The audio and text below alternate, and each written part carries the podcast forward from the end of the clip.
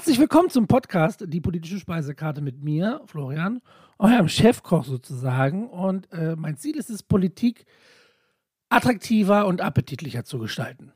In der vergangenen Woche gab es mal wieder eine Schalte zwischen Bund und Ländern. Und es ging um die Maßnahmen, die uns seit über einem Jahr beschäftigen. In den letzten zwölf Monaten haben wir ein Leipziger allerlei an Versuchen, Überlegungen und halbgaren Forderungen erlebt. Und so ist es wenig verwunderlich, dass wir ein nervenaufreibendes Hin und Her haben und die Phasen der Infektion wie Wellen mal stärker, mal schwächer werden. Wie bei den meisten Diäten führt dieser Jojo-Effekt zu enormer Frustration. Und das kann ich absolut verstehen.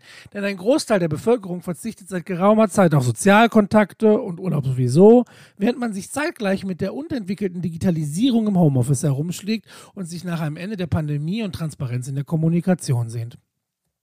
Wenngleich es Ausreicher geben mag, allen voran stehen da die Querdenker, auch wenn es eine Beleidigung ist, in diesem Sinne von Denken zu reden. So beteiligen sich doch viele Menschen an den vorgeschriebenen Maßnahmen. Ein Infratest zeigt, dass 47 Prozent der Menschen die Maßnahmen für angemessen halten. 20 Prozent finden, dass diese nicht weit genug gehen. Im Februar waren das noch 51 und 24 Prozent. Die Zustimmung ist also um 8 Prozentpunkte gesunken.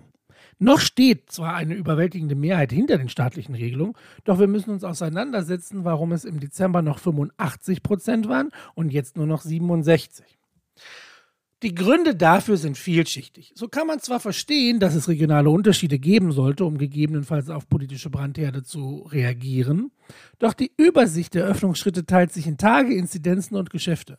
Wer da den Überblick behält, ist vermutlich wahrhaftig fähig, bürokratische Vorgänge zu analysieren. Neben der komplexen und teils wirren Aufstellung der Vorgaben bleiben einige Entscheidungen fragwürdig. Die Öffnung der Friseure ist für mich kaum nachvollziehbar, da die Frisur eines der wenigen Probleme heutzutage sein sollte. Klar, ich sehe das politische Kalkül dahinter, indem man kleine Chancen des Alltags öffnet, sodass sich das Volk beruhigen kann. Doch wir lassen uns auch nicht für dumm verkaufen. Wenn Haarschneidereien öffnen dürfen, sollten wir uns auch darüber unterhalten, warum Prostituierte nicht arbeiten können. Gerne gehe ich auch noch auf den vorgeschobenen Grund der Existenzsicherung kleiner Betriebe ein. Das kostet mich ein müdes Lächeln. Die Antwort lautet finanzielle Hilfen, denn ich will nicht, dass diese Menschen allein dastehen. Ich möchte, dass die weiterhin ihr Betrieb haben. Aber da muss der Staat eingreifen. Es ist längst überfällig, dass er Mittel in die Hand nimmt, um hier zu helfen, statt einer bankrotten Firma wie der Lufthansa Geld in den Rachen zu werfen. Nachhaltige Förderung muss mit mehr Übersicht gestaltet werden. Die Schritte zur Öffnung sind also unübersichtlich und in Teilen auch nicht nachvollziehbar weshalb dies eine Ursache für das sinkende Vertrauen ist. Neben dem Umgang mit der Pandemie gibt es möglicherweise noch einen eklatanteren Grund für den wachsenden Unmut in der Gesellschaft. Das Impf- und Testdesaster. Umfangreiche Impfungen sind ein zentraler Schlüssel, um aus dem Schlamassel zu kommen. Doch auch Anhänger des Systems muss, äh, auch als Anhänger des Systems muss man festhalten, dass die Regierung hier versagt hat. Das Rechercheteam von Kontraste aus dem ARD ähm, Studio hat herausgefunden, dass es an Produktionskapazitäten, Zulieferung und Rohstoffen mangelt. Den entsprechenden Bericht hänge ich in diesem Beitrag an. Sicherlich kann ich auch nicht alles der Politik anlasten, doch ein großer Teil dieser fast schon ignoranten Fehlentscheidung lastet auf den Schultern der Entscheidungsträger. Der Gipfel dieser Unfähigkeit ist die Entscheidung, dass Jens Spahn und Andreas Scheuer in die Verantwortung genommen werden, um das Blatt zu wenden. Jens Spahn ist nicht nur mit allzu populistischen Aussagen zu hören, sondern hier auch die ausschlaggebende Figur, wenn es um das Impfdesaster geht, da er die Behörde leitet, die uns schützen müsste. Wir impfen zu langsam, die Strukturen sind chaotisch und werden ab und zu auch noch zwischendrin geändert. Und es zeigt sich, dass hier keine Strategie vorlag. Festzumachen geht das leicht an der Impfreihenfolge. Erzieher und Grundschullehrer wurden erstmal nach hinten geschoben und mittendrin wurde bemerkt, dass das inakzeptabel ist, wenn ich kontinuierlich darauf poche, Schulen und Kitas zu öffnen. Sowas muss von einer politischen Elite bedacht werden, dafür bezahlen wir die Steuern dass wir da Experten sitzen haben, die das können. Über die Verfehlungen von Andreas Scheuer hingegen könnte ich einen ganz eigenen Podcast ausführen, da er mit Katastrophenthema wie Maut prinzipiell jeglichen Kredit verspielt hat. Nicht selten geht es dabei um das Wort Gesetzbruch. Oliver Krischer, Obmann im Untersuchungsausschuss zur Maut, sagt dazu, für mich ist klar, Andreas Scheuer hat mit fast schon krimineller Energie das Prestigeprojekt der CSU durchgeboxt. Kriminelle Energie, die nun verantwortlich ist, Deutschland den Weg aus der Pandemie zu zeigen. Herzlichen Glückwunsch dazu. Es muss fast satirisch anmuten, dass gerade Spahn und Scheuer Verwaltung und Organisation übertragen bekommen, wenn sich bisher gezeigt hat, dass sie dies nicht können. Ein dritter Grund, den ich unbedingt anführen möchte, ist noch von allgemeiner Natur, beweist aber in der Pandemie beispielhaften Charakter.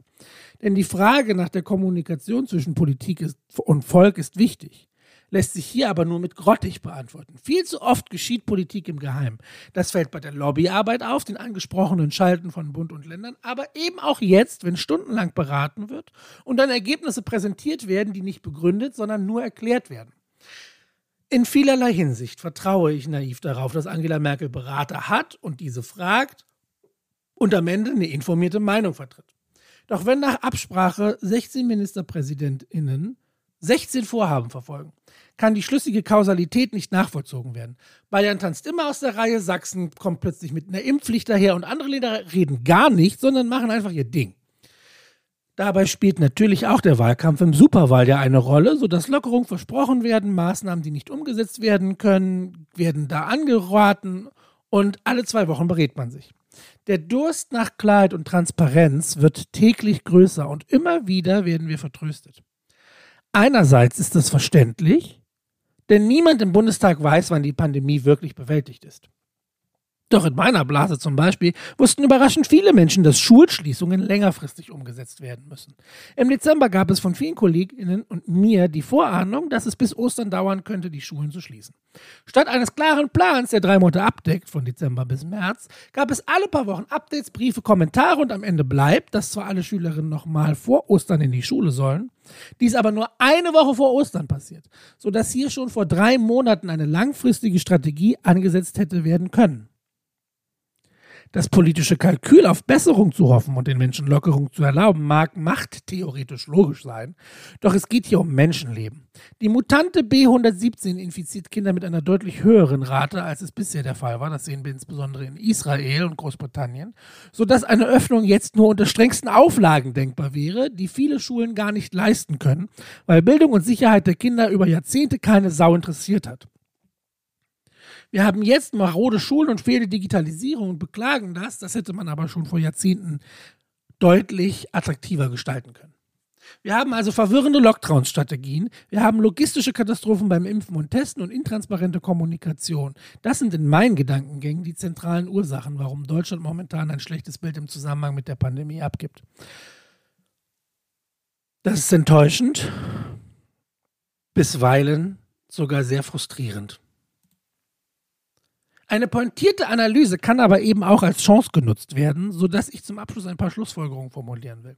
Es ist klar, dass die Pandemie noch lange ihre dunklen Wolken über uns hängen lässt, doch wir müssen gemeinsam optimistisch sein und vor allem Empathie beweisen. An erster Stelle steht dabei soziale Solidarität. Ich finde Social Distancing nämlich gar nicht so sinnvoll zu sprechen, davon zu sprechen, sondern mehr soziale Solidarität, so wie es die Kanzlerin im letzten Jahr gesagt hat.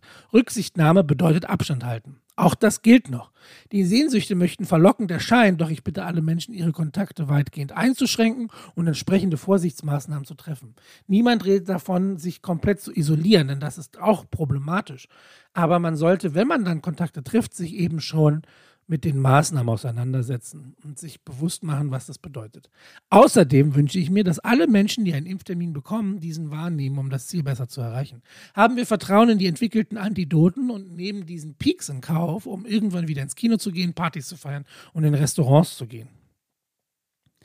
Abschließend verweise ich entschlossen darauf, dass es vielen von uns immer noch sehr gut geht. Damit will ich nicht erwarten, dass wir alles schlucken, was uns vorgesetzt wird, denn eine kritische Auseinandersetzung ist für die Demokratie so wichtig wie, wie der Teig für die Pizza.